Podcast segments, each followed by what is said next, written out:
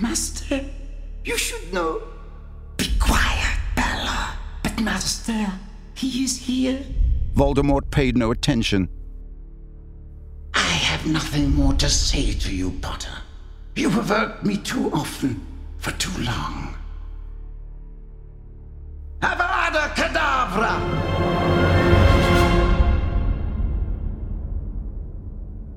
Harry had not even opened his mouth to resist, but the headless golden statue of the wizard in the fountain had sprung alive, leaping from its plinth and landed on the floor with a crash between Harry and Voldemort. The spell merely glanced off its chest as the statue flung out its arms, protecting Harry. What? Dumbledore. Harry looked behind him, his heart pounding. Dumbledore was standing in front of the golden gates. Voldemort raised his wand and sent another jet of green light at Dumbledore, who turned and was gone in a whirling of his cloak. Next second, he had reappeared behind Voldemort and waved his wand toward the remnants of the fountain. The other statues sprang to life too. The statue of the witch ran at Bellatrix, who screamed and sent spells streaming uselessly off its chest before it dived at her, pinning her to the floor. Meanwhile, the goblin and the house elf scuttled toward the fireplaces set along the wall, and the one armed centaur galloped at Voldemort, who vanished and reappeared beside the pool. The headless statue thrust Harry backward, away from the fight, as Dumbledore advanced on Voldemort, and the golden centaur cantered around them both. It was foolish to come here tonight, Tom, said Dumbledore calmly. The Aurors are on their way, by which time I shall be gone and you dead, spat Voldemort.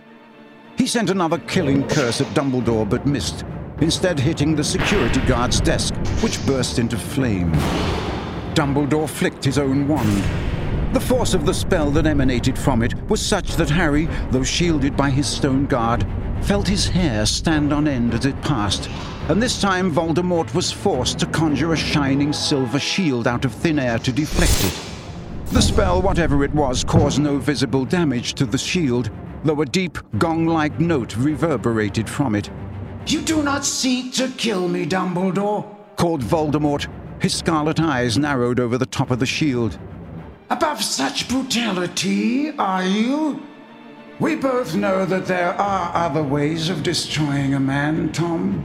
Dumbledore said calmly, continuing to walk toward Voldemort as though he had not a fear in the world, as though nothing had happened to interrupt his stroll up the hall.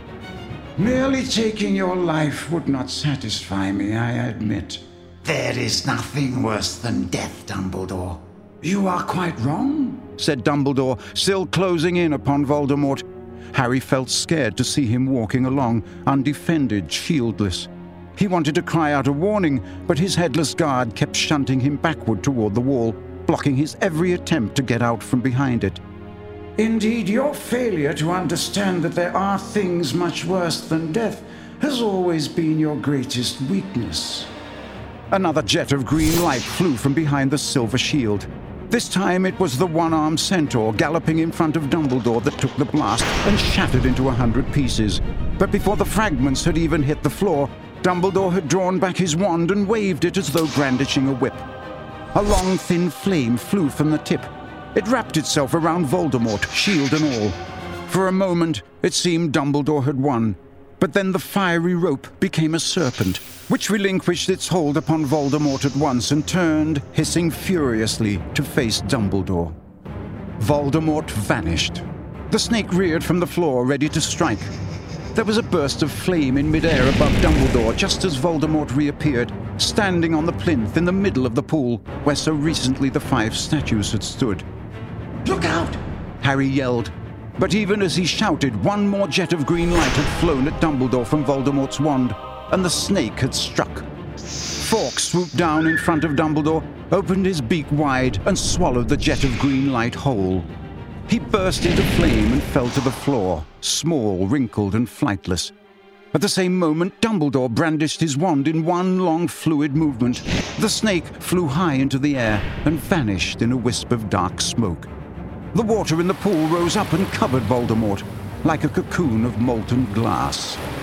For a few seconds, Voldemort was visible only as a dark, rippling, faceless figure, shimmering and indistinct upon the plinth, clearly struggling to throw off the suffocating mass. Then he was gone, and the water fell with a crash back into its pool, slopping wildly over the sides, drenching the polished floor. Master! screamed Bellatrix. Sure it was over, sure Voldemort had decided to flee, Harry made to run out from behind his statue guard. Stay where you are, Harry! And then Harry's scar burst open. He knew he was dead. It was pain beyond imagining, pain past endurance. He was gone from the hall. He was locked in the coils of a creature with red eyes, so tightly bound that Harry did not know where his body ended and the creature's began. They were fused together, bound by pain, and there was no escape. Kill me now, Dumbledore. Blinded and dying, every part of him screaming for release, Harry felt the creature use him again. If death is nothing, Dumbledore, kill the boy. And as Harry's heart filled with emotion, the creature's coils loosened. The pain was gone. Harry was lying face down on the floor, his glasses gone, shivering as though he lay upon ice, not wood. And there were voices echoing through the hall, more voices than there should have been. Harry opened his eyes, saw his glasses lying at the heel of the headless statue that had been guarding him, but which now lay flat on its back, cracked and immobile. He put them on and raised his head an inch to find Dumbledore's crooked nose inches from his own. Are you all right, Harry? Yes, said Harry, shaking so violently he could not hold his head up properly. Yeah, I'm.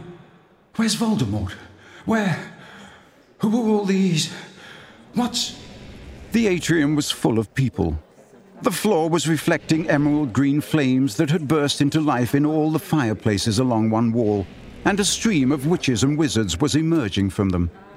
As Dumbledore pulled him back to his feet, Harry saw the tiny gold statues of the house elf and the goblin leading a stunned looking Cornelius Fudge forward. He was there! shouted a scarlet robed man with a ponytail who was pointing at a pile of golden rubble on the other side of the hall where Bellatrix had lain trapped moments before. I saw him, Mr. Fudge. I swear. It was you know who. He grabbed a woman and disapparated. I know, Williamson, I know. I saw him too gibbered Fudge, who was wearing pajamas under his pinstripe cloak and was gasping as though he had just run miles. Merlin's beard! Here! Here! In the Ministry of Magic! Great heavens above! It doesn't seem possible. My word! How can this be? If you proceed downstairs into the Department of Mysteries, Cornelius, you will find several escaped Death Eaters contained in the Death Chamber bound by an anti disapparation jinx, and awaiting your decision as to what to do with them. Said Dumbledore, apparently satisfied that Harry was all right, and walking forward so that the newcomers realized he was there for the first time. The statues of the elf and goblin applauded, and Fudge jumped so much that his slipper clad feet left the floor. Dumbledore! Gasped Fudge, apparently beside himself with amazement. You? Here? I. I. Cornelius, I am ready to fight your men and win again, said Dumbledore in a thunderous voice. But a few minutes ago you saw proof with your own eyes that I have been telling you the truth for a year. Lord Voldemort has returned. You have been chasing the wrong men for twelve months, and it is time you listen to sense. I don't. Well. Very well. Dawlish, Williamson, go down to the Department of Mysteries and see. Dumbledore, you. you will need to tell me exactly the Fountain of Magical Brethren. What happened? We can discuss that after I have sent Harry back to Hogwarts, said Dumbledore. He walked away from the pool to the place where the golden wizard's head lay on the floor. He pointed his wand at it and muttered, Portus! The head glowed blue and trembled noisily against the wooden floor for a few seconds, then became still once more. Take this portkey, Harry. He held out the golden head of the statue, and Harry placed his hand upon it, past caring what he did next or where he went. I shall see you in half an hour. One, two, three.